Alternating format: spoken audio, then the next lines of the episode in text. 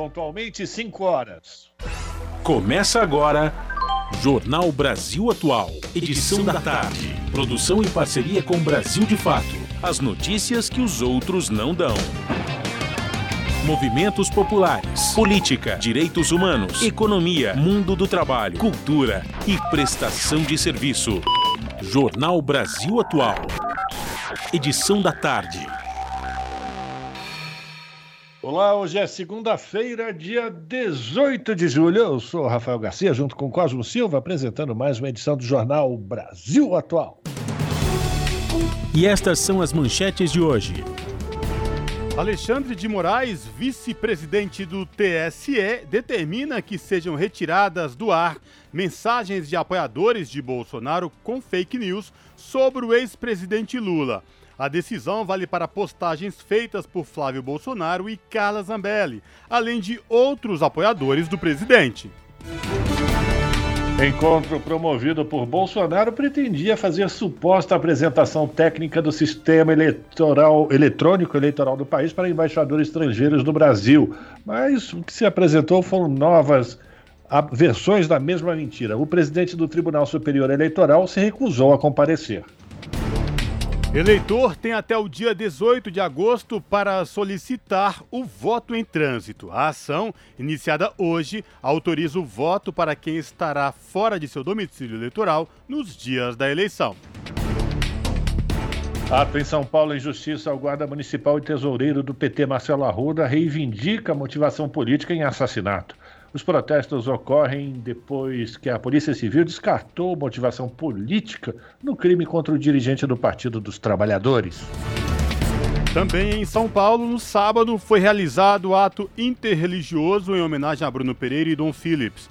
Na cerimônia foi lido o manifesto que pede um basta para a violência contra os povos tradicionais e cobra o fortalecimento dos órgãos de fiscalização.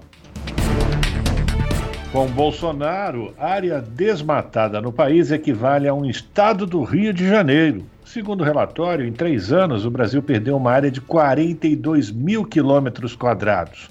A agropecuária é responsável por 97% da destruição. E sem reajustes, servidores federais se queixam de prioridades eleitorais e fatia magra para 2023. Promessas do ministro da Economia Paulo Guedes sobre aumento salarial para o ano que vem não convencem funcionalismo.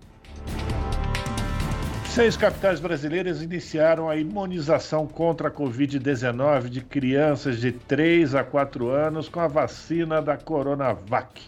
A vacinação foi confirmada em Belém, Boa Vista, Fortaleza, Manaus, Salvador e São Luís. São 5 horas 3 minutos, horário de Brasília. Participe do Jornal Brasil Atual edição da tarde por meio dos nossos canais das redes sociais. facebook.com.br Rádio Brasil Atual. No Instagram, arroba Rádio Brasil Atual. Twitter, arroba RA Brasil Atual.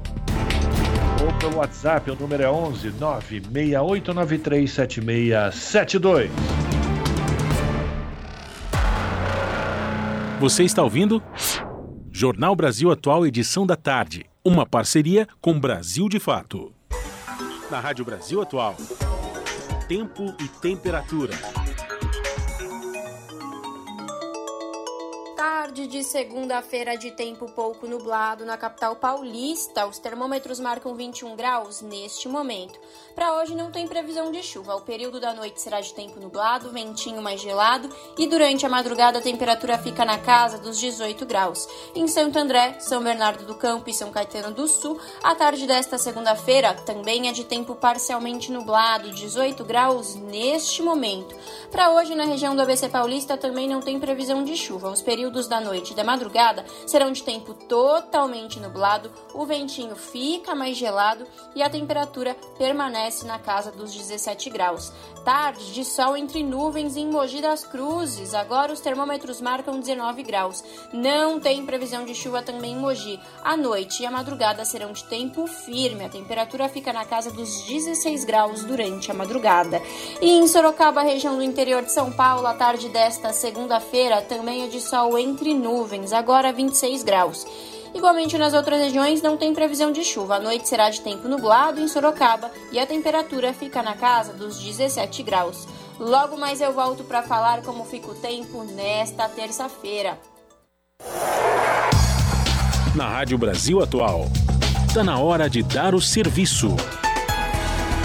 São 5 horas e 5 minutos. Vamos saber a situação do trânsito Neste final de tarde, aqui na capital, a ACT, que é a Companhia de Engenharia de Tráfego aqui na cidade de São Paulo, informa que neste exato momento são 27 quilômetros de lentidão em toda a cidade de São Paulo.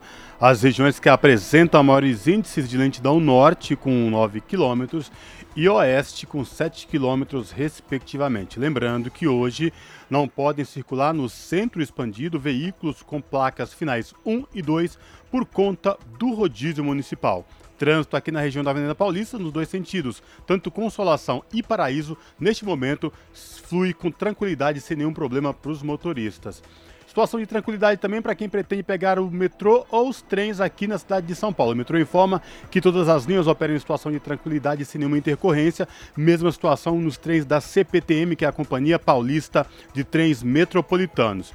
E muita atenção, você que ouve a Rádio Brasil Atual e pretende se dirigir ao litoral aqui na Baixada Santista via rodovia Anchieta ou rodovia dos imigrantes. A Ecovias, que é a concessionária que administra o sistema Anchieta Imigrantes, informa que pela rodovia Anchieta, tanto para quem desce como para quem sobe, o trânsito é muito complicado.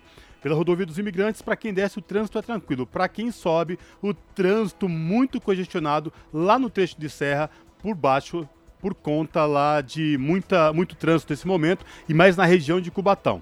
Então aí um, fica um alerta, uma dica para os motoristas que pretendem pegar as rodovias Anchieta ou Imigrantes nesta tarde de segunda-feira, agora não é uma boa opção. Até a tia Maria ouviu e ligou pra dona Valda. Sintoniza no dia. A Rádio Brasil Atual, lá tem jornalismo de verdade. E tem música de primeira, 100% brasileira. Sem preconceito e sem jabá. É a Rádio Popular. De um povo sem medo de viver e de cantar. Avisa a todos, dá um salve, manda um zap. Essa rádio é nossa voz. Brasil Atual 98.9. Jornal Brasil Atual. Edição da tarde. 5 horas e 7 minutos. O ministro Alexandre de Moraes, vice-presidente do Tribunal Superior Eleitoral, determinou nesta segunda-feira que sejam retiradas do ar mensagens publicadas por apoiadores do presidente Jair Bolsonaro com fake news sobre o ex-presidente Lula. Moraes, na condição de presidente em exercício do TSE, atendeu a um, part... a um pedido do Partido dos Trabalhadores.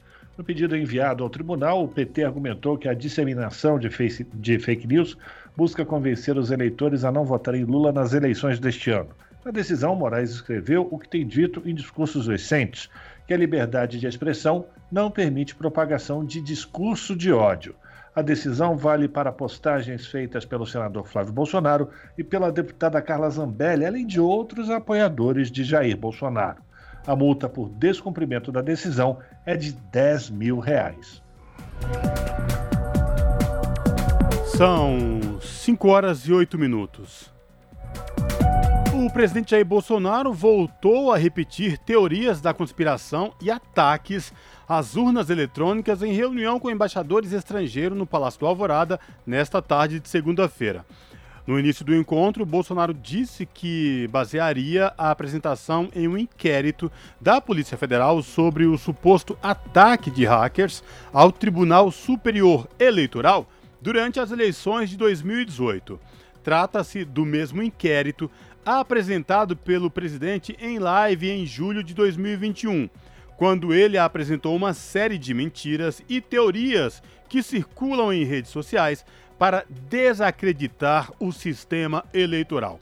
Bolsonaro também voltou a atacar os ministros Luiz Roberto Barroso, Edson Fachin, presidente do TSE, e Alexandre de Moraes, que vai assumir o comando da Corte Eleitoral em 16 de agosto.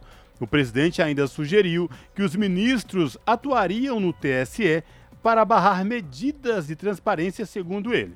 E o objetivo, ainda de acordo com Bolsonaro, seria eleger o outro lado, esse outro lado em aspas.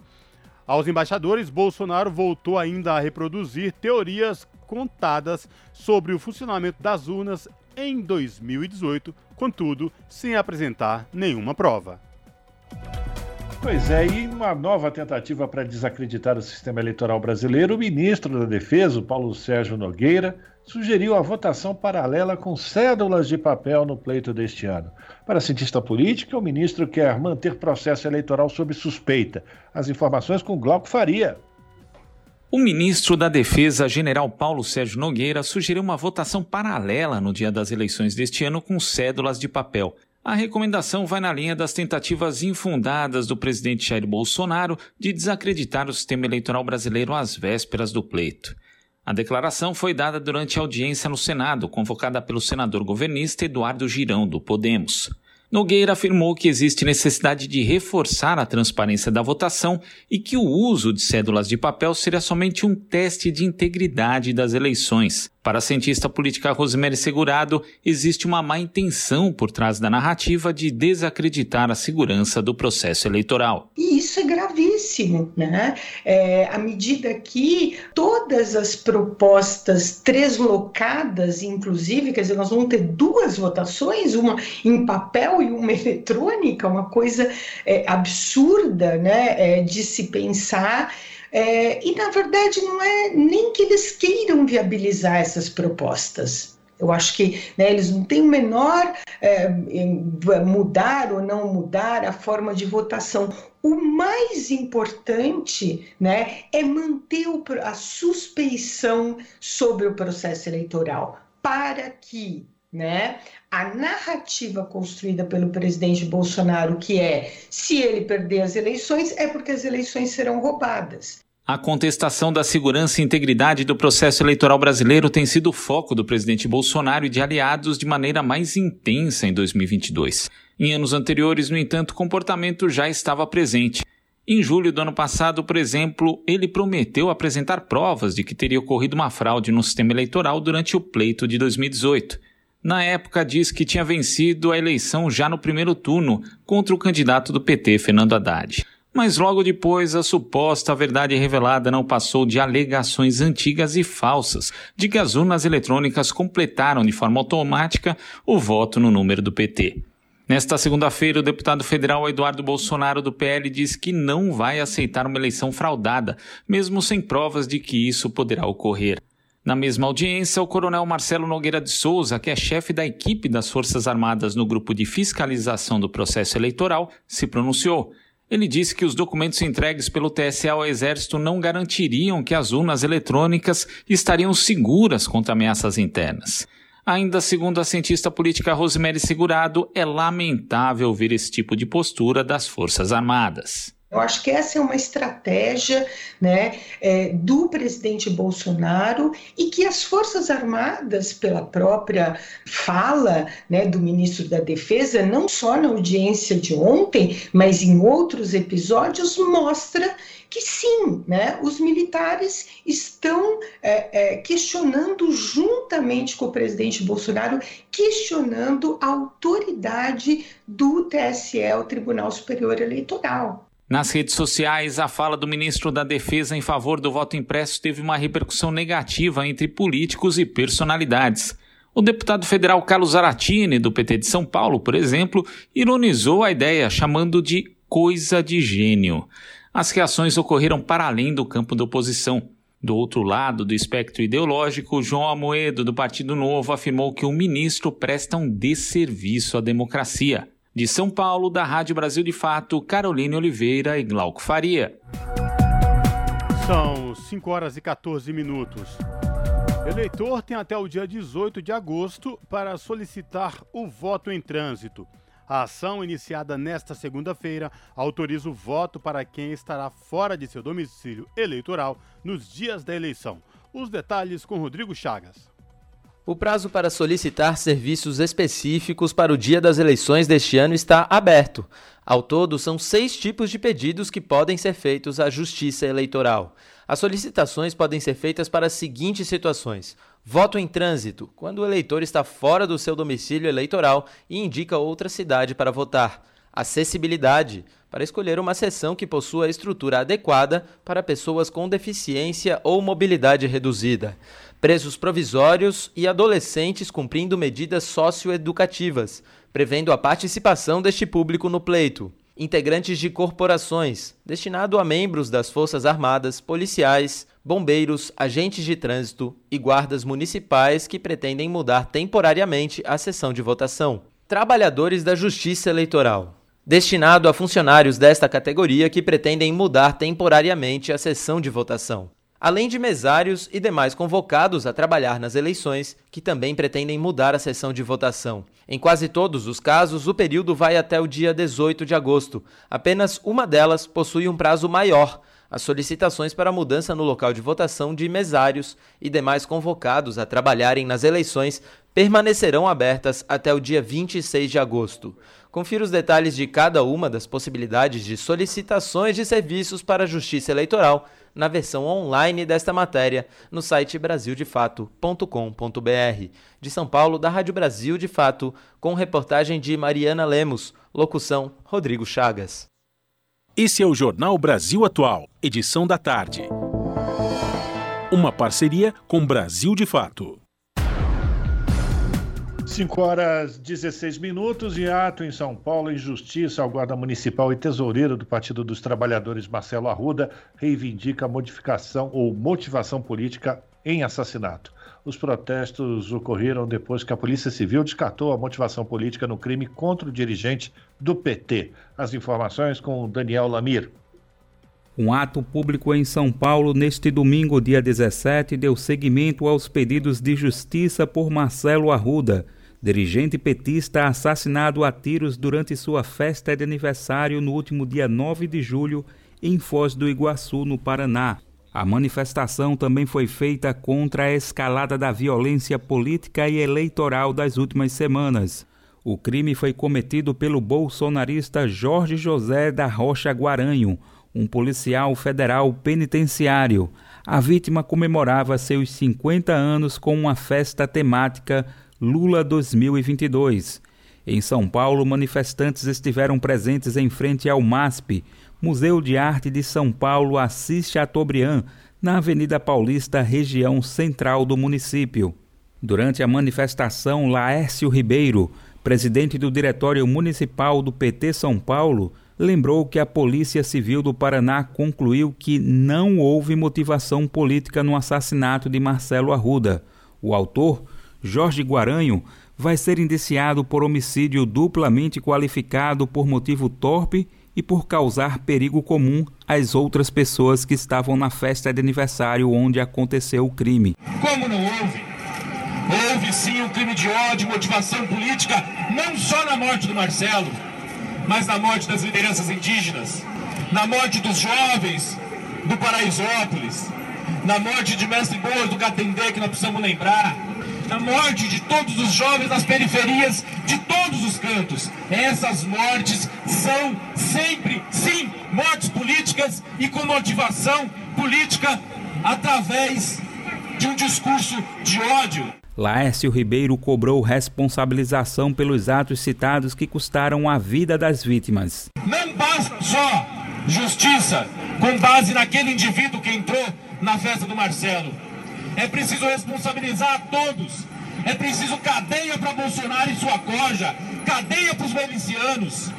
Segundo o Observatório da Violência Política Eleitoral da Universidade Federal do Estado do Rio de Janeiro, entre 1 de abril e 30 de junho deste ano, houve 101 casos de violência contra lideranças político-institucionais no país, com 24 homicídios. Em comparação com o primeiro semestre de 2020, quando aconteceram as eleições municipais, houve um aumento de mais de 17%. Também foram realizadas manifestações neste final de semana nas cidades de Foz do Iguaçu, Londrina e Curitiba, no estado do Paraná, Porto Alegre, no Rio Grande do Sul, Osasco, em São Paulo e Maceió, em Alagoas. Da Rádio Brasil de Fato, com informações da redação em São Paulo.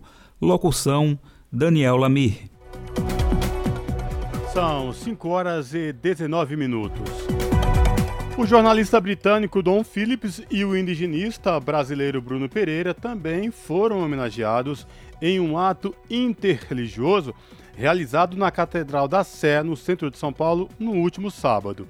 O cardeal Dom Cláudio Umes, falecido no dia 4 de julho, também foi lembrado durante a solenidade.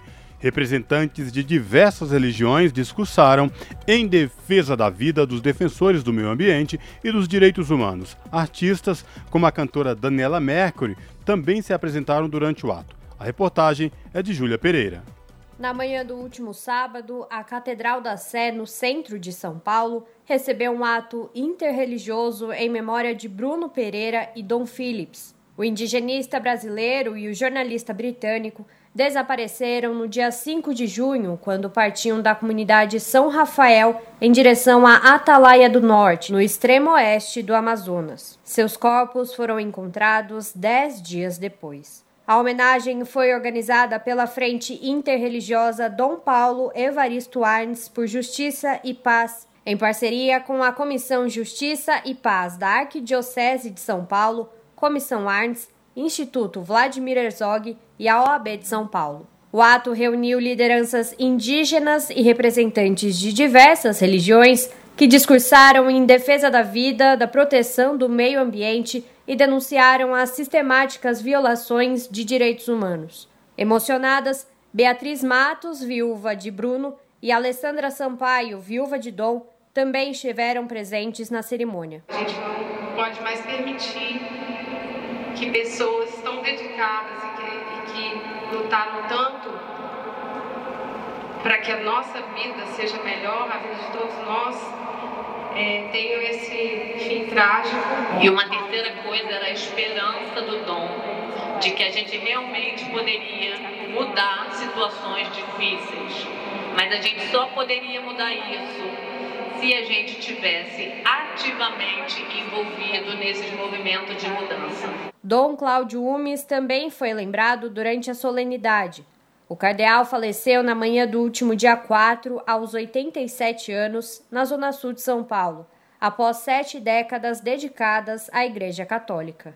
Conhecido como profeta da Amazônia, Dom Cláudio Umes foi presidente da Comissão Episcopal para a Amazônia, da Conferência Nacional dos Bispos do Brasil, cargo que exerceu até 2019. O ato interreligioso deste sábado contou também com participações culturais do coral indígena Opimirim, das cantoras Marlur Miranda e Tati Helene, além de Chico César e Daniela Mercury.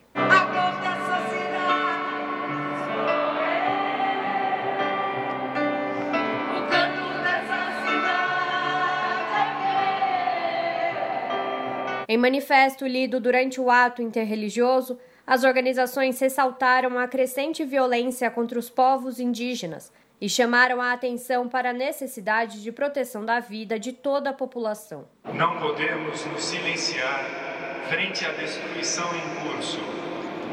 Não podemos abrir mão de um futuro livre da violência. Defendemos a integridade dos povos indígenas e de suas terras e nos unimos à elevada missão de reflorestar as mentes e os corações e de construir uma sociedade próspera e segura para todas as pessoas. Essa foi a segunda vez na história que a Catedral da Sé foi palco de uma homenagem a defensores dos direitos humanos e da democracia. Em 1975, o arcebispo emérito de São Paulo, cardeal Dom Paulo Evaristo Arnes, realizou um culto ecumênico em memória do jornalista Vladimir Herzog, que foi morto por agentes da ditadura militar nas dependências do DOI-CODE paulista, órgão subordinado ao Exército. Em coletiva de imprensa, o presidente do conselho do Instituto Vladimir Herzog, Ivo Herzog, pediu pelo comprometimento do próximo presidente da República para questionar a lei de anistia, que, segundo ele, perdoa os agentes do Estado que cometem e apoiam violações como a morte do seu pai e de Dom e Bruno. Então eu gostaria também já de deixar aqui um desafio ou pedir um comprometimento do próximo governante desse país para que lidere questionamento da interpretação do STF sobre a atual lei de anistia, para que a gente possa escrever a, a história desse país e evoluir para o próximo passo e promover uma cultura de paz. Precisamos questionar essa lei de anistia e punir quem vem atacando os povos indígenas, os criminosos da ditadura e os criminosos que atacam as nossas populações das periferias. Para o presidente da Comissão Justiça e Paz de São Paulo, Antônio Funari Filho, o ato interreligioso em memória de Dom Phillips e Bruno Pereira foi uma resposta política do ódio, assim como a homenagem feita a Vladimir Herzog em 1975. E essa cerimônia lançou muita luz. E a presença de vocês concretiza isso. Nós temos perdas, mas a maior homenagem que a gente pode prestar os companheiros que foram vítimas e demais é continuar sua luta. Isso nós vamos fazer. Ao dizer que o discurso de ódio proferido pelo chefe do Executivo Nacional é responsável pela onda de violência que se espalha pelo Brasil, o presidente da Comissão Arns, José Carlos Dias, afirmou que o ato realizado no último sábado é uma importante manifestação dos defensores da paz. Nós temos que estar temerosos, porque não sabemos os próximos passos. E é por isso que nós estamos hoje, nesta catedral, onde tantos atos se realizaram em defesa da paz, é um motivo que invocou a presença de, de todas as instituições de nossos artistas proclamando: é hora de parar com essa violência que caracteriza o governo federal. Júlia Pereira, Rádio Brasil Atual e TVT. 5 horas e 26 minutos e reportagem do Brasil de Fato revela como o desmatamento ilegal conecta grileiros frigoríficos, montadoras de carros e bancos estrangeiros. Segundo a ONG Global Witness, empresa JBS descumpre acordos anti-desmatamento e movimenta cadeias de produção no Brasil e no exterior. De Lábrias, no Amazonas, quem traz as informações é Murilo Pajola. A JBS, maior processadora de carnes do mundo, descumpriu acordos internacionais e continuou comprando gado de fazendas envolvidas no desmatamento ilegal da Amazônia paraense. É o que aponta uma investigação divulgada no final de junho pela Global Witness, ONG que fiscaliza impactos socioambientais de grandes empresas. O relatório expõe a existência de uma cadeia de companhias que lucram alto com a exploração ilegal de terras e a violação de direitos humanos. Entre elas estaria a dinastia Cerone, família de fazendeiros do Pará e fornecedora regular da JBS. Segundo a Global Witness, os Cerone são acusados de crimes como uso de trabalho escravo, desmatamento ilegal, grilagem e lavagem de gado. Em nota, a JBS afirmou que tem uma política de tolerância zero para o desmatamento ilegal grilagem de terras, trabalho escravo ou desrespeito aos direitos humanos. A reportagem não localizou representantes da família Cerone, mas o espaço segue aberto para o posicionamento. A ONG também identificou que as ilegalidades não impediram bancos internacionais e gestores de ativos de financiarem na casa dos bilhões as atividades da JBS. O rol de financiadoras inclui instituições bancárias que anunciaram compromissos públicos contra o desmatamento. Entre elas estão Deutsche Bank, HSBC, Barclays, JP Morgan, Santander e BlackRock. É o que aponta o autor do relatório e chefe de investigações florestais da Global Witness, Chris Moy. Embora os governos do Reino Unido, da União Europeia e dos Estados Unidos declarem estar planejando leis para garantir que suas empresas não importem commodities ligadas ao desmatamento, estão deixando de fora o setor financeiro. Uma maior regulação desse setor, a gente conclui, é essencial para reduzir sua contribuição ao desmatamento, sobretudo considerando as repetidas falhas de suas iniciativas voluntárias de não desmatamento. A Global Witness aponta ainda que a JBS é a principal compradora do gado criado na Amazônia. No bioma, 70% da área desmatada é hoje ocupada pela pecuária. Em 2020, a ONG revelou que a gigante do processamento de carnes tinha entre os fornecedores mais de 3 mil fazendas com desmatamento ilegal. A empresa já havia selado obrigações legais de não desmatamento com o Ministério Público Federal. Em 2021, a JBS fez uma declaração conjunta de combate à devastação ambiental provocada por seus fornecedores. Chris Moy lembra que o compromisso foi assumido na COP26, a Conferência das Nações Unidas sobre Mudança do Clima. Agora, a nossa nova investigação conclui que, apesar desses compromissos, a JBS continuou comprando de 144 das mesmas fazendas paraenses expostas em nosso relatório anterior mais uma vez descumprindo seus acordos com o Ministério Público. Por outro lado, a JBS atesta que as compras feitas dessas fazendas foram verificadas e estavam dentro dos regulamentos estabelecidos. Segundo a Global Witness, a destruição da Amazônia impulsiona os lucros da indústria automobilística mundial. Os bancos de couro em carros de luxo, símbolos de status para muitos consumidores, integram a cadeia de produção que começa no desmatamento ilegal. Um dos objetos das investigações da ONG é o grupo Mastrotto da Itália, um dos fabricantes de couro mais prestigiados do mundo. A empresa teria importado couro dos abatedouros irregulares da JBS, que recebem gado criado em áreas desmatadas ilegalmente. Conforme a apuração da Global Witness, o grupo Mastrotto possui um faturamento anual de 400 milhões de euros Além disso, fornece para o grupo Volkswagen, proprietário da Audi, Porsche, Bentley, Lamborghini, Skoda, City e Bugatti. Questionada, a JBS respondeu que bloqueia fornecedores quando toma conhecimento de práticas ilegais o grupo informou que 15 mil produtores estão fora da cadeia produtiva por desrespeitarem os critérios socioambientais da empresa. Procurado, o grupo Mastroto não respondeu aos questionamentos. Caso haja retorno, a reportagem será atualizada. De Lábrea, no Amazonas, da Rádio Brasil de Fato, Murilo Pajola. São 5 horas e 32 minutos. O Rio São Francisco já perdeu 50% da superfície de água natural nos últimos 30 anos.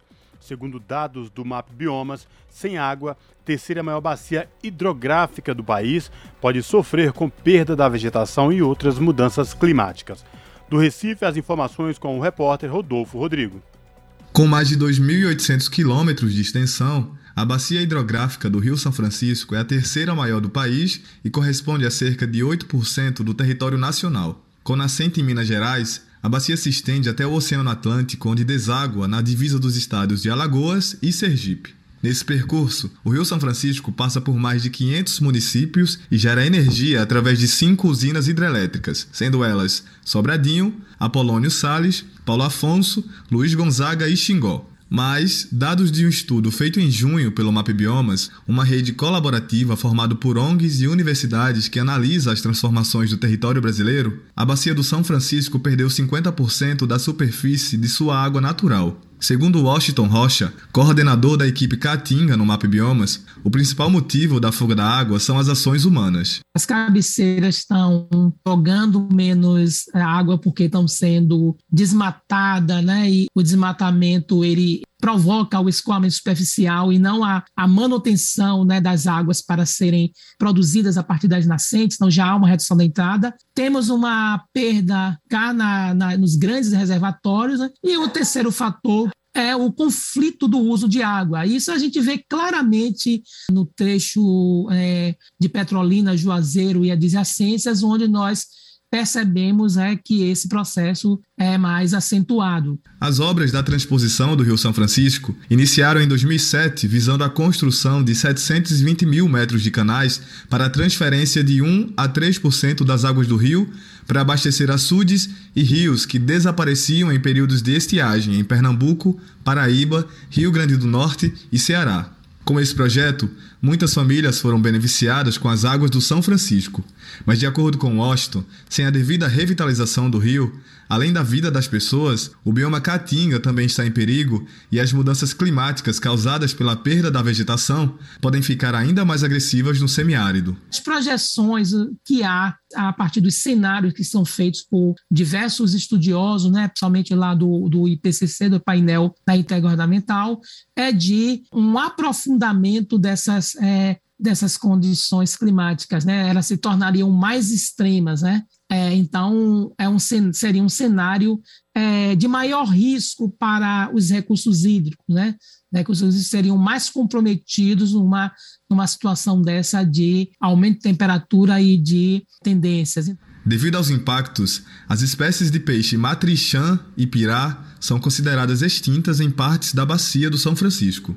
Sérgio Xavier, coordenador do projeto Hidrosinergia do Centro Brasil no Clima, que está desenvolvendo o Laboratório de Economia Regenerativa do São Francisco, apresenta ações que podem ajudar a reduzir a perda de água. É, outra ação fundamental é o reflorestamento, recompor áreas degradadas, não só no bioma da Caatinga, do Cerrado, mas é importante também recompor a Amazônia. O Rio São Francisco é formado por chuvas que vêm também da Amazônia, de outras regiões do Brasil. Esses ciclos são todos interligados, portanto, é, zerar desmatamento, recuperar, é, replantar, reflorestar é outra ação fundamental nesse processo.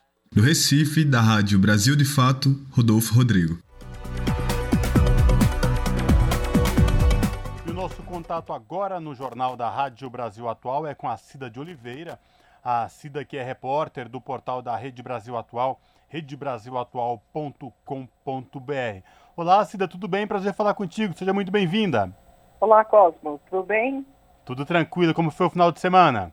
Muito bem, obrigada. E o seu? Maravilha, bem também. Maravilha. Mas diga lá, quais destaques do portal da RBA você traz para os nossos ouvintes nesta segunda-feira?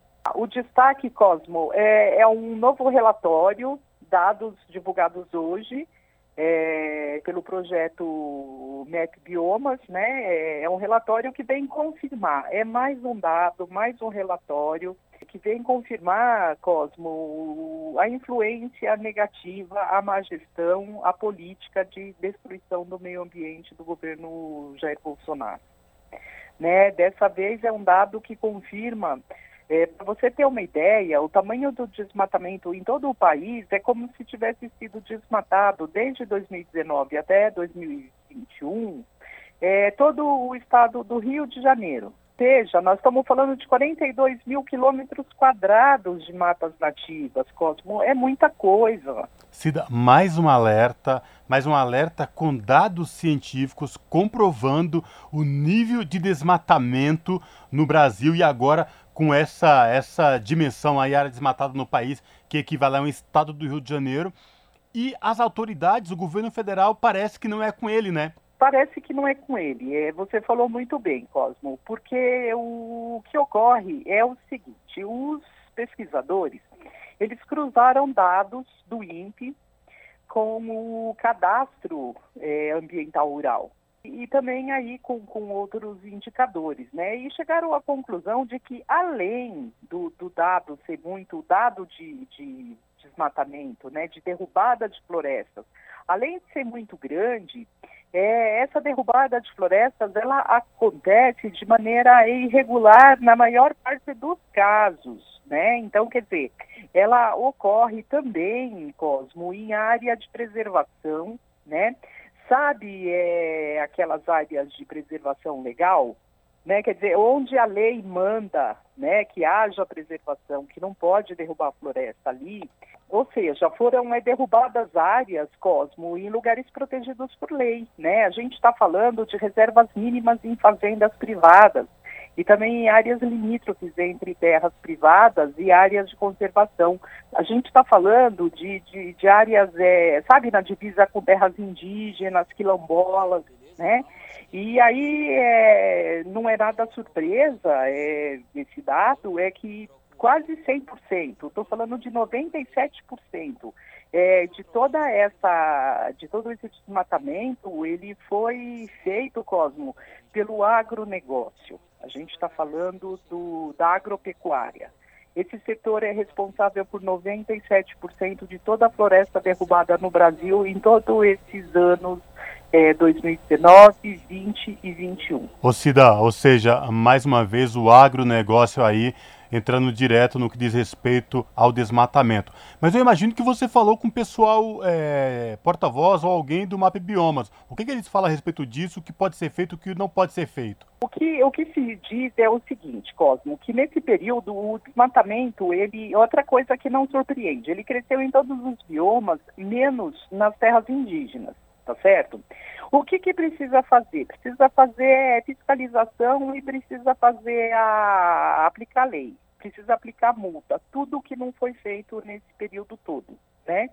Então, quando você desmonta a, quando você desmonta os órgãos de fiscalização, de controle, né? Quando você adota uma política que é uma política de estímulo, né? Quando você atiça esses setores, né? Você faz o dia do fogo, né? Você estimula esses setores. Não, nós vamos fazer a, a mineração, nós vamos fazer o garimpo. É, você está estimulando oficialmente um setor que, que já é um setor que historicamente ele vem sendo é, responsável pelo desmatamento, né? Então é ali a fome com vontade de comer, né? Então, é, Cosmo, é mais um dado assim, é, é, bastante preocupante, né? É mais um dado que vem confirmar, é mais um alerta. Quer dizer, a gente está falando de, sabe, de um setor que, que praticamente é responsável sozinho, né, pela destruição do meio ambiente no país, de um setor que é sensível não só para o Brasil, é, nem para a América, como também para o mundo inteiro. E a gente está falando de, de, de, pesquisadores que encontraram é, quase 100%, estou falando de 98% de, de ocorrências de desmatamento com irregularidade. Não é o desmatamento ilegal, aquele desmatamento em manejo que, que, que pode ser feito, aquela coisa dentro da lei. Quer dizer, é um descontrole total, né, Cosmo? É, além de um descontrole total, um desmatamento total, e quem paga isso nós já estamos pagando por isso e as futuras gerações com certeza. Cida, obrigado por falar com os nossos ouvintes aqui no Jornal da Rádio Brasil Atual. Se cuide. Espero falar contigo em uma próxima oportunidade, viu? Abraço. Abraço, Cosmo, para você e para os ouvintes. Falamos aqui com a Cida de Oliveira no Jornal Brasil Atual. Você está ouvindo? Jornal Brasil Atual, edição da tarde. Uma parceria com Brasil de Fato. 5 horas e 42 minutos. A Universidade Federal do Rio Grande do Sul realizou o desligamento de Álvaro Hauschild, um doutorando em filosofia que foi indiciado pelo crime de racismo qualificado em outubro do ano passado. Bolsista no doutorado, Hauschild enviou mensagens para a namorada de um aluno negro da universidade. O doutorando criticou o relacionamento dos dois, afirmando que ela estaria, abre aspas, passando vergonha e fazendo caridade. Hauschild também afirmou que pessoas negras exalam, abre aspas, um cheiro típico e liberam substâncias no ambiente e na troca com parceiros. Nas redes sociais, o aluno pediu desculpas e afirmou que tinha virado mesmo uma generosa taça de vinho antes dessas publicações. A decisão do desligamento foi baseada no regulamento que prevê infrações disciplinares estudantis gravíssimas para os atos de praticar, induzir ou incitar por qualquer meio a discriminação ou preconceito de gênero, raça, cor, etnia, religião, orientação sexual ou procedência. Portanto, a Universidade Federal do Rio Grande do Sul realizou o que teria que ser feito mesmo, que é desligar esse doutorando Álvaro Hauschild por racismo. 5 horas e 43 minutos e pesquisa divulgada pela ONG Redes da Maré analisou como as mulheres de um dos maiores conjuntos de favelas do Brasil, localizado na zona norte da cidade do Rio de Janeiro, criaram diversas práticas de enfrentamento para resistir à violência urbana de gênero. As informações com a repórter Fabiana Sampaio. De acordo com o estudo, muitas dessas ações preenchem lacunas históricas deixadas nos serviços públicos de acolhimento e proteção de pessoas que vivem em favelas e periferias. Entre os tipos de violência identificados está a de gênero enfrentada por elas dentro da própria casa e em espaços públicos, mas outras formas de violência, como armada, racial e estrutural, se juntam à falta de infraestrutura para compor a realidade das mulheres da maré. O levantamento também sinaliza práticas de resistência de efeito imediato e reativo, como a busca de espaços mais protegidos em suas casas, manter silêncio para evitar conflitos, ficar perto uma das outras, especialmente em transporte público e espaços urbanos desertos, não circular à noite e portar instrumentos cortantes. Há ainda quem consiga transformar a experiência particular de violência como estímulo para redes de apoio compostas por familiares, amigos e vizinhos e, sobretudo, mulheres inseridas na mesma realidade. As mais jovens relataram a importância de valorizar a ancestralidade e o pertencimento histórico à favela da Maré para a construção de novos sentidos de vida. O estudo chama a atenção para a necessidade de políticas que atendam às singularidades das histórias dessas mulheres, modos de vidas e necessidades reais, evitando também que elas sejam revitimizadas ao tentar acessar os serviços disponíveis. E traz uma série de recomendações às autoridades, entre elas a participação delas na definição dessas políticas. Da Rádio Nacional no Rio de Janeiro, Fabiana Sampaio. As notícias que os outros não dão. Jornal Brasil Atual. Edição da tarde. Uma parceria com Brasil de Fato. Agora são 5 horas e 45 minutos e, sem reajustes, os servidores públicos federais se queixam de prioridades eleitorais e fatia magra para 2023. As promessas do ministro da Economia, Paulo Guedes, sobre aumento salarial para o ano que vem não comovem mais o funcionalismo que anseia por valorização no próximo governo. De Brasília, quem traz as informações é o Alex Mirkan. A dupla que dita os rumos da economia do Brasil, Paulo Guedes e Jair Bolsonaro, terminará o mandato sem aplicar reajustes aos servidores públicos. Um jejum que não se repetia desde 2001, quando Fernando Henrique Cardoso ainda era presidente e os servidores ficaram seis anos sem aumentos. A confirmação de que nem os 5% anunciados seriam acrescidos ao funcionalismo, feita pelo ministro da Economia em junho, não surpreendeu as entidades representativas. Elas reclamam das dificuldades nas negociações e questionam a gestão do orçamento. Pedro Armegol, diretor da Confederação dos Trabalhadores no Serviço Público Federal e da Central Única dos Trabalhadores, critica a postura do governo. O governo continuou intransigente, inclusive sinalizando com possibilidades tipo 5%, aumento do auxílio alimentação, aumento do auxílio saúde, mas no final a resposta do governo foi que não tinha nenhuma margem e, claro, os recursos estão sendo carreados para inclusive para essa PEC aí, a PEC da bondade, para que nós consideramos uma PEC eleitoreira, né, com o único objetivo de potencializar voto para a sua reeleição. Fábio Fayad, presidente do Sindicato Nacional dos Funcionários do Banco Central, também questiona os critérios. O benefício para cidadãos mais carentes é obrigatório, é uma política de Estado. O problema é a hipocrisia do discurso do teto, que agora, para ganhar eleição, tentar ganhar a eleição, não tem mais teto, teto é desnecessário. Agora, a partir do ano que vem, disse que é, vai ter ajuste para servidor, vai ter isso, vai ter aquilo. Na nossa opinião, se ganhar a eleição, vai ter de novo o discurso do teto, com todo o peso para poder estrangular é, todos os benefícios de todas as categorias, de todos os segmentos da sociedade. Também gera descontentamento o rendimento cada vez maior dos militares nos últimos 10 anos, especialmente após a reforma da Previdência em 2019. E no atual governo, muitos oficiais da ativa ocupam cargos na administração federal, acumulando rendimentos superiores ao teto. Em um cenário oposto, há categorias que enfrentam seguidos cortes e desinvestimento no serviço público, além de sofrerem com a falta de profissionais, já que o governo não promove novos concursos. Essa é a avaliação de Isaac Falcão, presidente do Sindicato Nacional dos Auditores Fiscais da Receita Federal. A Receita Federal baixou o seu efetivo pela metade. Isso significa que as empresas não estão sendo fiscalizadas, que não tem gente suficiente para fiscalizar as empresas. Quando começa a entrar mercadoria no Brasil sem controle, isso significa que as empresas brasileiras elas começam a, a não conseguir operar, porque elas sofrem concorrência desleal de mercadorias do exterior. Nesta terça-feira, dia 12, o Congresso aprovou a Lei de Diretrizes Orçamentárias para 2023, que prevê um reajuste de 6,7% do salário mínimo e reserva 11,7 bilhões de reais para reajustar os rendimentos do funcionalismo público federal, um patamar considerado muito abaixo do esperado.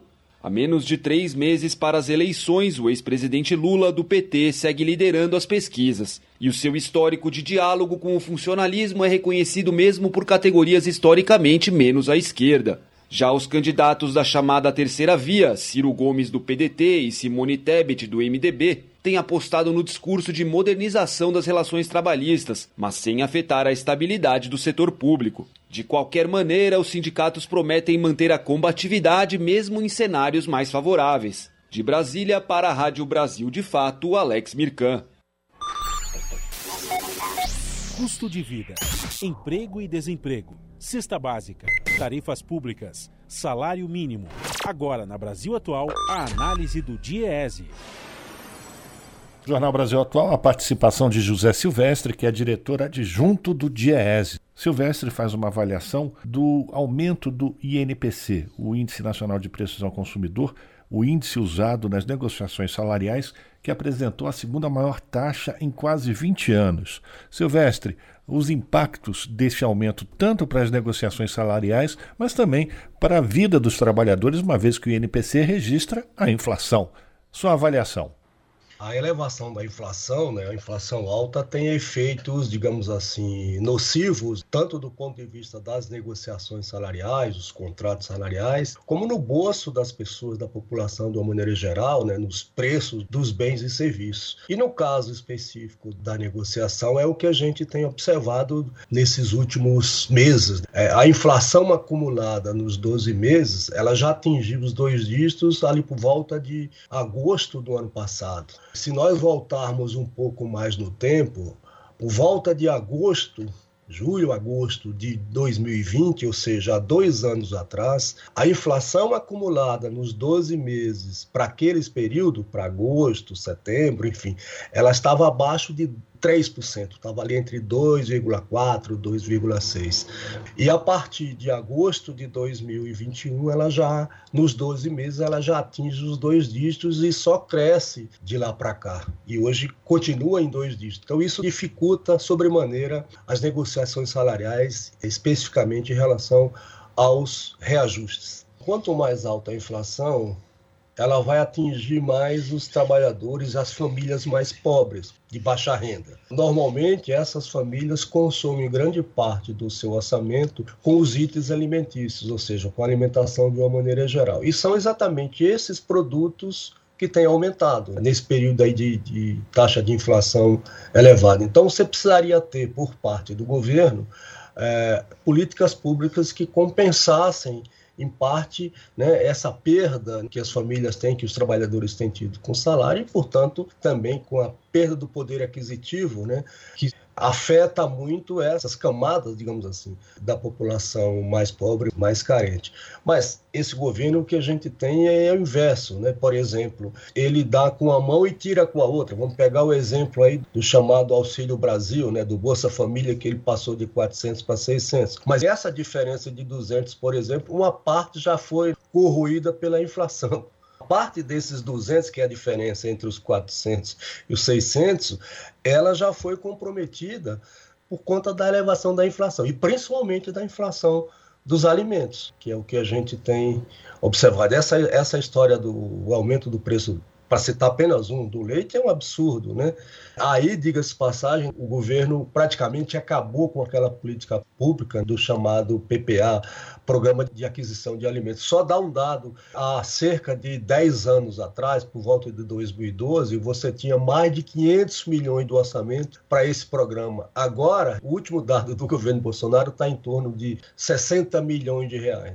Se explica essa questão do aumento da pobreza, da miséria, da fome, pela inflação, mas, sobretudo, pela inexistência, pelo corte drástico dos recursos de políticas públicas voltada para essa grande faixa da população brasileira. E essa questão do, do aumento do, do é, de alguns pro, produtos aí da, alimentícios, por exemplo, é, especificamente a questão do leite, além da falta de política setorial, você tem o aumento aí dos insumos da soja, dos fertilizantes, enfim, dos insumos básicos para a produção desses produtos, que, por exemplo, constitui a ração para o gado leiteiro.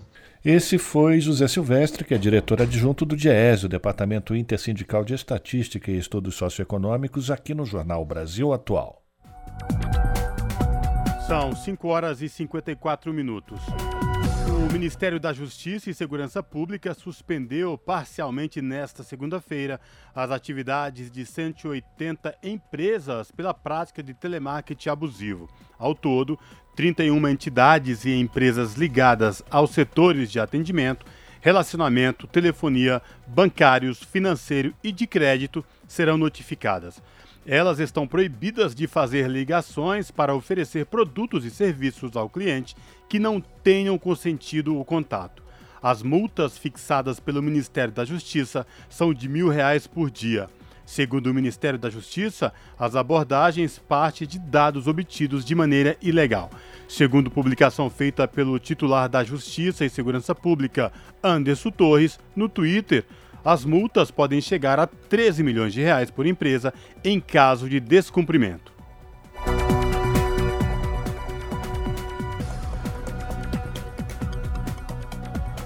Agora 5 horas e 55 minutos e o que a possível entrada da Argentina no BRICS diz sobre a nova ordem mundial.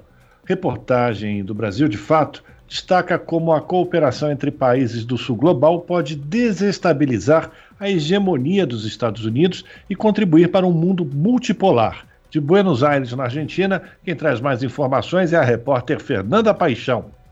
A Argentina continua investindo nas negociações com cinco países membros do BRICS para integrar o bloco. Formado por Brasil, Rússia, Índia, China e África do Sul, a aliança reúne as economias emergentes mais importantes do mundo. O país sul-americano já conta com o respaldo do integrante de maior peso no bloco. Na última reunião de ministros do G20, na semana passada, a China reforçou seu apoio para a entrada da Argentina no BRICS.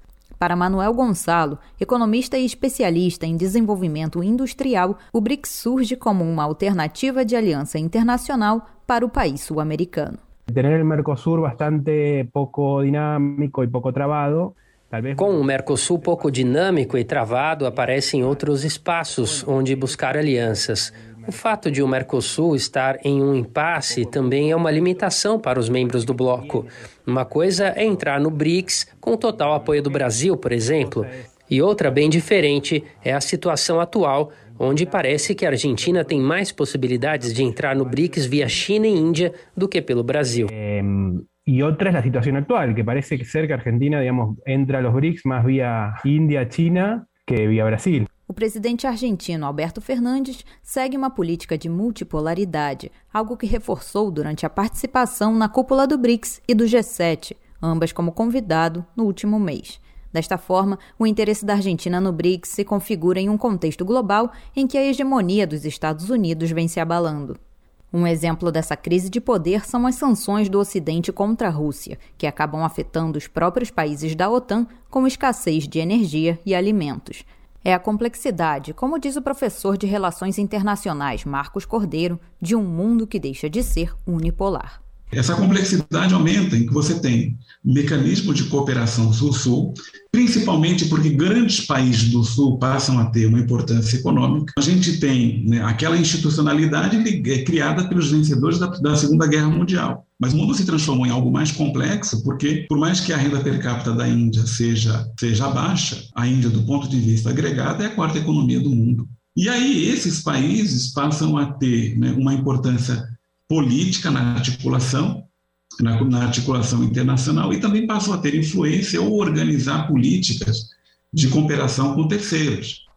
Outro elemento de interesse aos países que aspiram ao bloco BRICS, como Irã e Arábia Saudita, é a participação no novo Banco de Desenvolvimento do grupo. Com uma proposta inversa a órgãos como o Fundo Monetário Internacional, o Banco do BRICS impulsiona um tipo de financiamento favorável para as economias emergentes. Especialista em financiamento ao desenvolvimento, a ex-diretora executiva do Banco Interamericano de Desenvolvimento, Andrea Molinari, aponta os atrativos fundamentais do Banco do BRICS. Entonces tiene una impronta muy fuerte de que intentan Há uma proposta muito forte de tentar atender às necessidades mais específicas dos países, em particular o financiamento em moeda local, que tem a dupla função de, por um lado, não impor que o país tenha que adquirir uma moeda dura, estrangeira, como dólares, ienes ou qualquer que seja a moeda para pagar os empréstimos, mas também de fortalecer o mercado de capitais local. O préstamo, mas também fortalece os mercados de capitais locais ainda não há consenso entre os membros do BRICS para sua ampliação. Mas o debate se insere em um cenário que tende a superar o chamado jogo de soma zero, que define amigos e inimigos, e a fortalecer um não alinhamento na geopolítica mundial. De Buenos Aires, na Argentina, para a Rádio Brasil de Fato, Fernanda Paixão. Se você gosta do nosso jornalismo independente e quer rever nossas entrevistas e reportagens, acesse o canal da Rádio Brasil Atual no YouTube. Nosso endereço é youtube.com/barra Rádio Brasil Atual. Ajude a nossa voz ser cada vez mais forte e ir cada vez mais longe. Inscreva-se em nossos canais, curta e compartilhe o conteúdo Rádio Brasil Atual e TVT. Rádio Brasil Atual e TVT. Compromisso com a notícia, compromisso com a democracia, compromisso com você. Pontualmente, 18 horas. Rádio Brasil Atual. Para sugestões e comentários, entre em contato conosco por e-mail redação@jornalbrasilatual.com.br ou WhatsApp DDD 11 96893 7672. Acompanhe a nossa programação também pelo site redebrasilatual.com.br.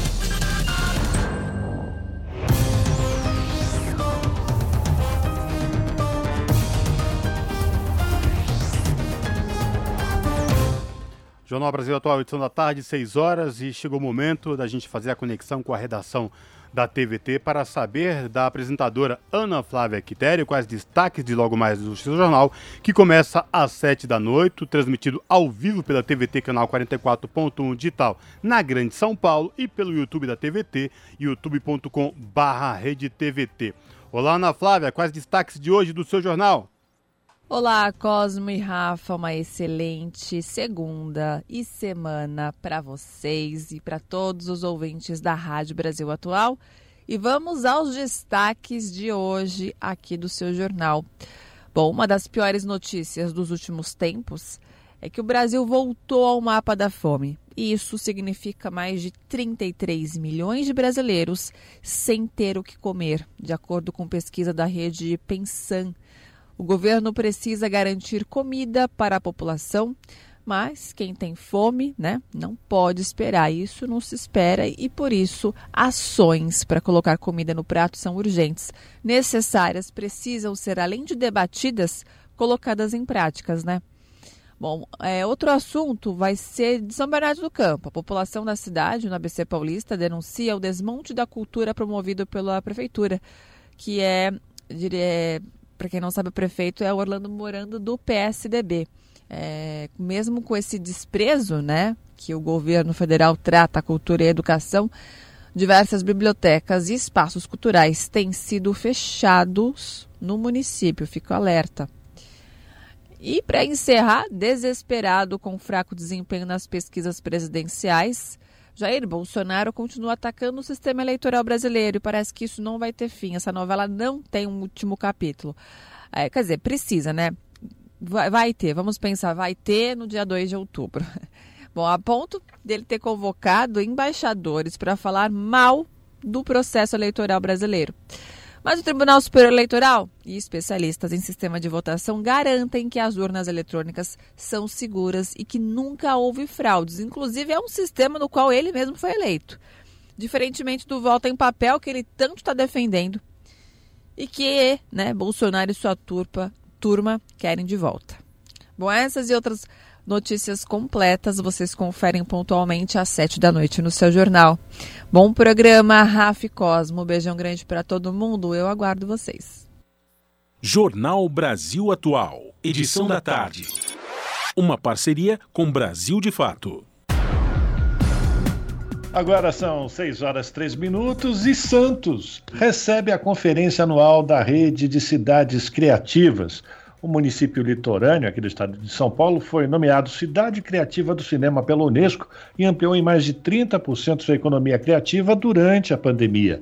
O evento reúne 50 prefeitos do mundo todo e o debate acontece pela primeira vez aqui, na América Latina. Quem traz as informações, direto de Nova York, é Mayra Lopes, da ONU News. Prefeitos de 50 cidades se reúnem em Santos, no Brasil, para compartilhar iniciativas sociais criativas na 14ª Conferência Anual da Rede de Ciências Criativas da Organização das Nações Unidas para Educação, Ciência e Cultura. O evento na cidade litorânea do estado de São Paulo ocorre de 18 a 22 de julho com o tema Criatividade, Caminho para a Igualdade. O município foi nomeado uma das cidades criativas do cinema da Unesco e vem impulsionando o desenvolvimento local e regional por meio de seus setores culturais e criativos. Suas políticas e iniciativas bem-sucedidas serão compartilhadas com todo mundo ao sediar a conferência. O encontro dos prefeitos tem a intenção de trocar informações sobre como a cultura e a criatividade melhoram a inclusão social e a igualdade de oportunidades especialmente após o aprofundamento das desigualdades agravadas pelo Covid-19.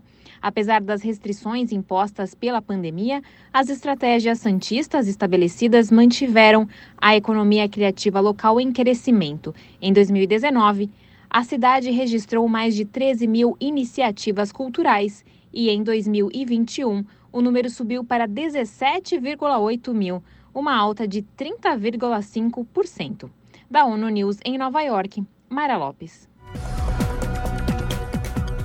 São 6 horas e 5 minutos, Jornal Brasil Atual Edição da Tarde. A gente vai fazer contato agora com o Nicolau Soares, que é repórter do Brasil de Fato, para a gente trazer aqui um dos destaques que o nosso ouvinte, a nossa ouvinte, pode acompanhar acessando o site brasildefato.com.br. Nicolau, boa noite, bem-vindo mais uma vez aqui ao Jornal Brasil Atual. Tudo bem contigo? Boa noite, Rafael, tudo bem e vocês? Beleza, obrigado aqui pela tua participação. A gente vai falar sobre. A gente acabou de ouvir aqui uma matéria sobre é, economia criativa, né, cidades criativas, e a gente vai falar também sobre uma outra forma de tentar, cri... com criatividade, aumentar a capacidade de geração de postos de trabalho. Existe uma campanha chamada Four Day Week, ou quatro dias na semana, e que procura é, fazer com que uh, trabalhadores, cerca de 3.300 trabalhadores, testem uma proposta de trabalhar quatro dias na semana. É isso mesmo, o Nicolau? Conta mais como é que essa campanha funciona, onde esses testes estão sendo levados atualmente. É isso mesmo, né? É uma, uma reivindicação antiga do movimento de trabalhadores aqui no Brasil e, e no mundo, né? A questão da redução da jornada, né? É, a Four Day Week é uma organização global que trabalha pra, com essa proposta de uma semana de quatro dias sem redução de salário. É, então seria uma jornada de 32 horas, né? quatro dias de oito horas é a proposta deles. Eles lançaram agora em junho um, um, um piloto, né? um teste no Reino Unido, é, que envolve 70 empresas e 3.300 trabalhadores do, do Reino Unido. É o maior teste que eles estão fazendo no mundo nesse momento. É, eles já fizeram experiências similares em menor escala, né? Na Irlanda, Estados Unidos, Canadá, Austrália, Nova Zelândia e Israel. É, além de uma proposta também que foi feita na Islândia, que também tem re resultados muito interessantes. É, todas, as, todas as experiências, eles falam, mostram melhoria da qualidade de vida dos trabalhadores e sem perda de produtividade né, o, as empresas não, não, não produzem menos e não lucram menos com essa, com essa proposta. Ao contrário, em alguns lugares, por conta, as pessoas estão mais dispostas, mais engajadas no trabalho, em alguns lugares eles registram até aumento da produtividade das empresas, né? O Nicolau, Cosmo falando, boa tarde para você. É, fala pra gente como é que é essa questão, como é que isso é visto, por exemplo, com especialistas, porque a gente sabe que hoje, com o adendo da tecnologia, né, muita modernidade, os trabalhadores não têm hora nem tempo livre, é noite, madrugada, dia, é, grupos de WhatsApp. Como é, que, como é que é visto por especialista essas novas tecnologias no que diz respeito à importância de semana com quatro dias? Pois é, é uma, essa questão é bem importante. A gente conversou com a economista Marilane Teixeira, que é especializada nessa questão, né? E ela fala que esses avanços tecnológicos das últimas décadas, como internet, automatização, a questão mesmo, enfim, diversas coisas que a gente tem no nosso dia a dia, é, criam uma situação que é estrutural, uma mudança estrutural no mercado de trabalho e no jeito das empresas produzirem. Então, as empresas nesse período é, conseguiram produzir mais, ter mais lucro com menos força de trabalho. Então você tem uma dificuldade. Então primeiro você tem é, uma concentração desses ganhos na mão das empresas, né, dos, dos, donos das empresas, especialmente as grandes empresas, e, e, sem que isso seja distribuído para a sociedade, seja no sentido de redução de preço ou de facilidade de acesso dos produtos, ou de aumento de salários e redução de horário, né? Então a, a, a ideia da redução da jornada seria uma forma de socializar esses ganhos que, for, que já existem, né? Você tem um, um aumento muito grande de, de, dessa concentração. Você pode ver, é, por exemplo, né? Uma categoria que está reivindicando isso, incluiu isso aqui na, no Brasil, são os bancários. Né? Na campanha salarial que está em, tá em curso agora, eles incluíram essa, essa reivindicação por uma semana de quatro dias. É, se você pegar a quantidade de bancários que tinha 20 anos atrás para que tem agora, ou mesmo para o número de agências, você vai ver que vai sempre reduzindo o número de trabalhadores e o número de agências. Todo mundo aqui deve conhecer alguma agência de banco que foi fechada durante o período da pandemia, né? Isso tudo é redução de postos de trabalho, facilitação e aumento dos ganhos dos banqueiros. Então você tem uma, uma reivindicação de não, vamos redistribuir um pouco esses ganhos. E com isso você consegue gerar também, além de bem-estar para o trabalhador, você consegue abrir novos postos de trabalho, que a, a Marilane Teixeira considera que essa essa automatização gerou uma falta meio estrutural de postos de trabalho. Você não vai conseguir resolver certos problemas de desemprego e de, gente que está trabalhando tem, tem gente trabalhando muitas horas com horas extras e tal e gente que trabalha que gostaria de trabalhar mais está no mercado informal está vivendo de bicos que nem sempre consegue dar conta das fechar fazer as contas fecharem no final do mês com o trabalho que consegue ao longo do mês então se você faz essa redução você conseguiria uma forma estrutural de abrir postos de trabalho e redistribuir essas horas de trabalho pela sociedade. É, são, são vários ganhos interessantes que tem nessa proposta.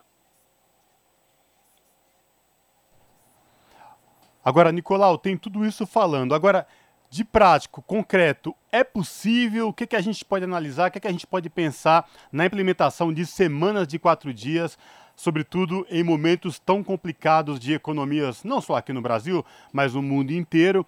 É possível, não é possível? Qual a tua avaliação é, sobre essa questão? É, a avaliação da própria campanha, né, da Four Day Week, eles têm um, um lado é todos esses testes, né, que eles fazem dos países são acompanhados de perto por especialistas.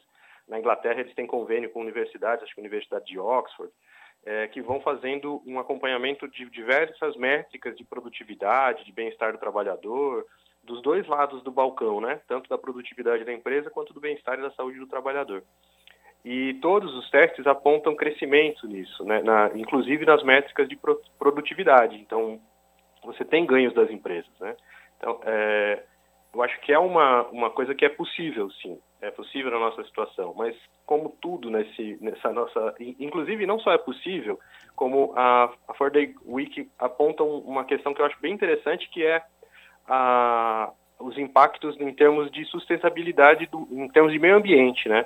Você tem um potencial para reduzir emissões de carbono, que é uma questão fundamental para a nossa vida hoje em dia, né? Para o nosso mundo hoje em dia, porque você tem é, as pessoas fazem uma viagem a menos para o trabalho, tem menos tempo com o escritório aberto, é, e a pessoa com mais tempo, eles também têm essas pesquisas, as pessoas com mais tempo livre tendem a, a, a optar por questões mais saudáveis e mais sustentáveis, como buscar o transporte público em vez de tirar o carro da garagem, ou cozinhar em casa em vez de fazer um pedido, no, no né, pedir uma comida pronta. tudo isso pode ter um impacto de, de redução nas emissões. Então, é uma coisa que pode ser não só possível, como muito importante para o nosso futuro aí. É, mas acho que depende, como sempre, né, e aí a campanha dos bancários é, e mesmo né, dos trabalhadores em geral aqui no Brasil, que já faz tempo reivindicam a redução para 40 horas de jornada, né, que é uma, um outro formato da mesma, da mesma proposta, acho que aí depende da força dos trabalhadores e da nossa sociedade, da conscientização da sociedade para conseguir fazer essa disputa aí e convencer o, o, os empregadores de que essa é uma boa ideia, empregadores e governos, né, isso é uma boa ideia. A gente agradece aqui a participação do repórter Nicolau Soares, do Brasil de Fato, falando aí sobre a semana de quatro dias. 3,3 mil trabalhadores testam proposta que protege saúde e meio ambiente, sobretudo em um mundo tão globalizado e de consumo exacerbado de componentes, de energia, enfim, mais do que pertinente essa discussão. Nicolau, obrigado por falar com a gente aqui no Jornal da Rádio Brasil Atual Edição da Tarde. Espero falar contigo em uma próxima oportunidade, viu? Abraço. Estou à disposição, que eu agradeço é, pelo espaço e vocês sempre podem procurar, o pessoal, os ouvintes podem procurar mais informações lá no site brasildefato.com.br. Tem bastante coisa legal lá. Perfeito. Obrigado, boa noite. Boa noite. Falamos aqui com Nicolau Soares, no jornal Brasil Atual. Você está ouvindo? Jornal Brasil Atual, edição da tarde. Uma parceria com Brasil de Fato. São 6 horas 14 minutos e debatedores defendem responsabilidade solidária de grandes empresas pelo trabalho escravo de empresas subcontratadas. O assunto foi discutido em audiência pública da Comissão de Trabalho da Câmara e quem traz mais informações é a repórter Silvia Munhato. Especialistas defenderam na Comissão de Trabalho da Câmara a elaboração de norma que obrigue as grandes empresas a verificarem se há trabalho escravo nas empresas menores que contratam. Lei similar foi aprovada na França em 2017 e já existe um projeto em tramitação na Câmara que trata dos direitos humanos nas empresas. Na audiência também foi pedida a aprovação de projeto em tramitação que eleva de três para seis as parcelas de seguro-desemprego para trabalhadores resgatados e a regulamentação da emenda constitucional 81 de 2014 que prevê a desapropriação de propriedade rural que tenha praticado trabalho escravo. Lucas da Silva, diretor adjunto do Sindicato Nacional dos Auditores Fiscais do Trabalho, disse que a responsabilização de grandes empresas nacionais e multinacionais que contratam empresas praticantes de trabalho escravo é essencial para prevenir o problema. Segundo Lucas, em 2021 foram resgatados 310 trabalhadores em situação análoga à de trabalho escravo em 20 fazendas de Minas Gerais. O rastreamento dessa produção indica que esse café produzido no sul de Minas e no Triângulo Mineiro,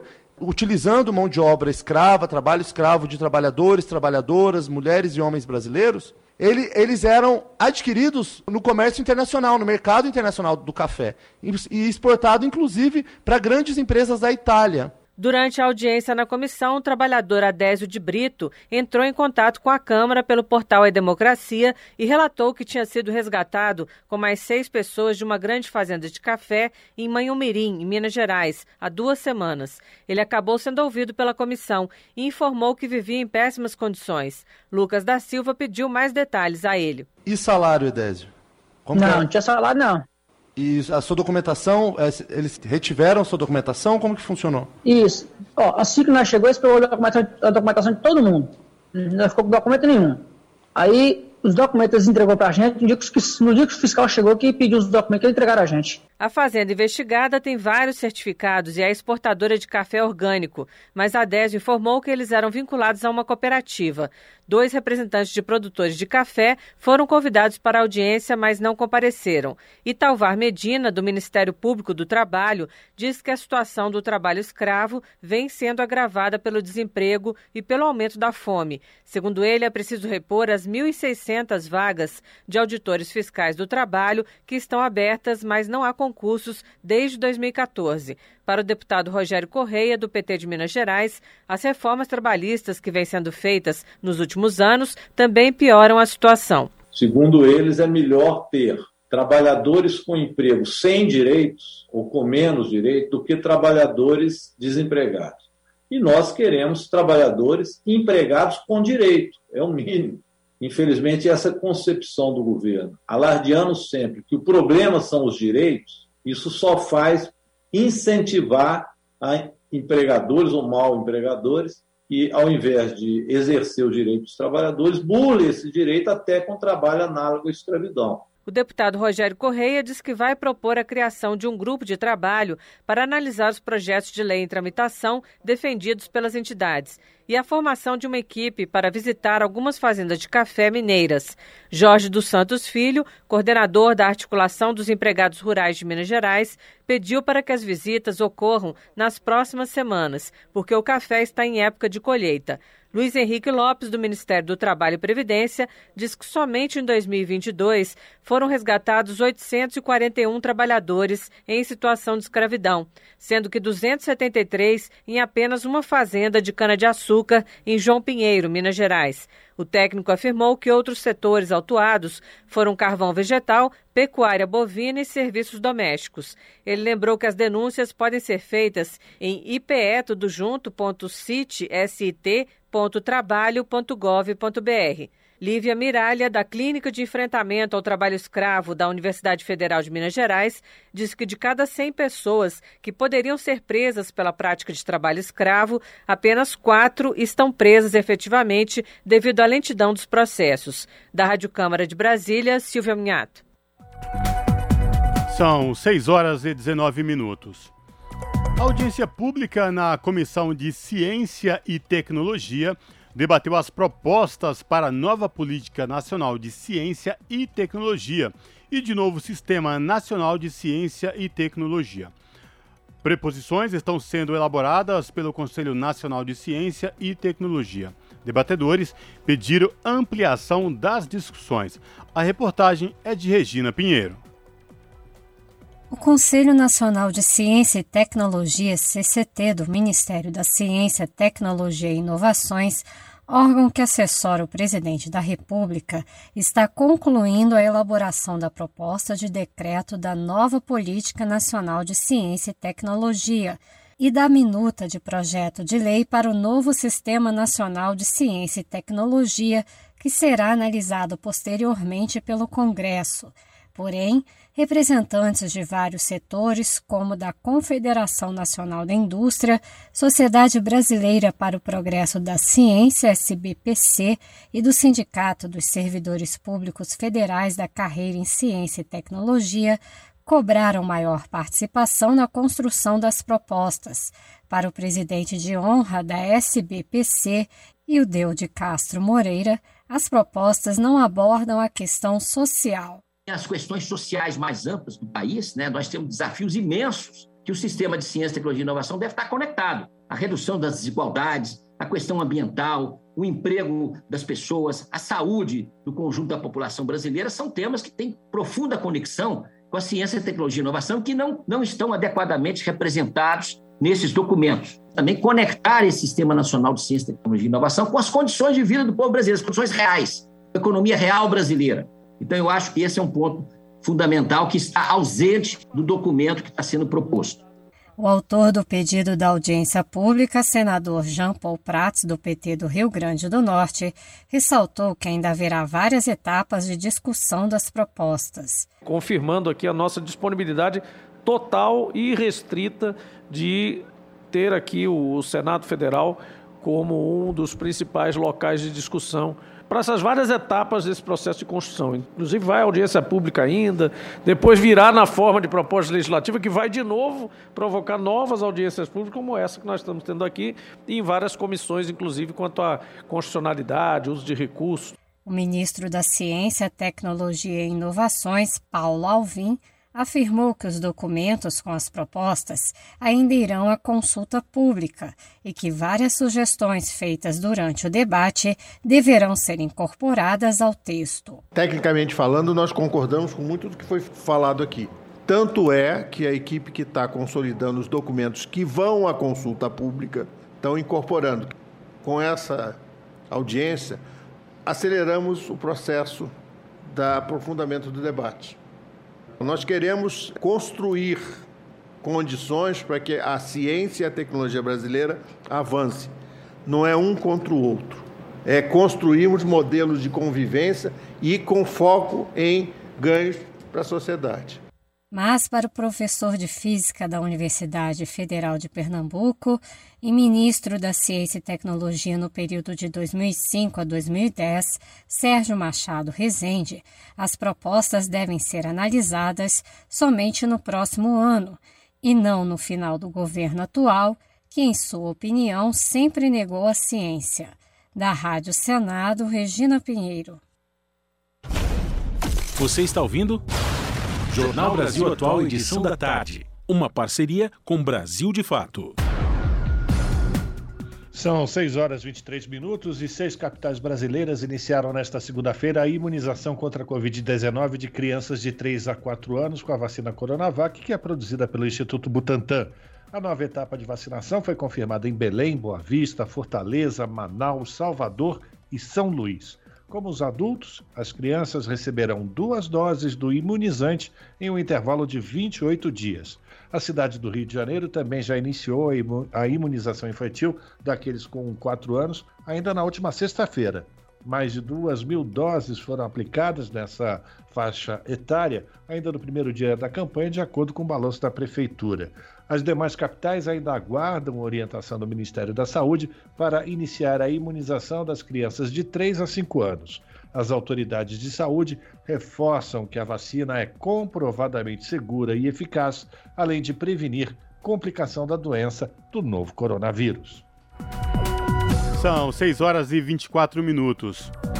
A Confederação Nacional dos Municípios divulgou estudo que mostra que 80% das cidades brasileiras tem falta de medicamentos para atendimento da população.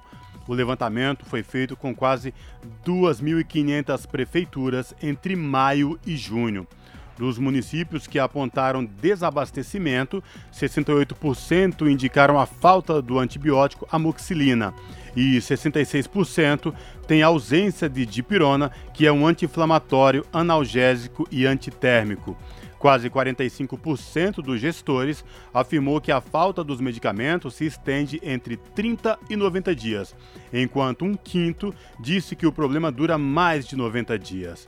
Em nota, o Ministério da Saúde afirmou que trabalha junto com a Agência Nacional de Vigilância Sanitária, estados, municípios e indústria para enfrentar o desabastecimento.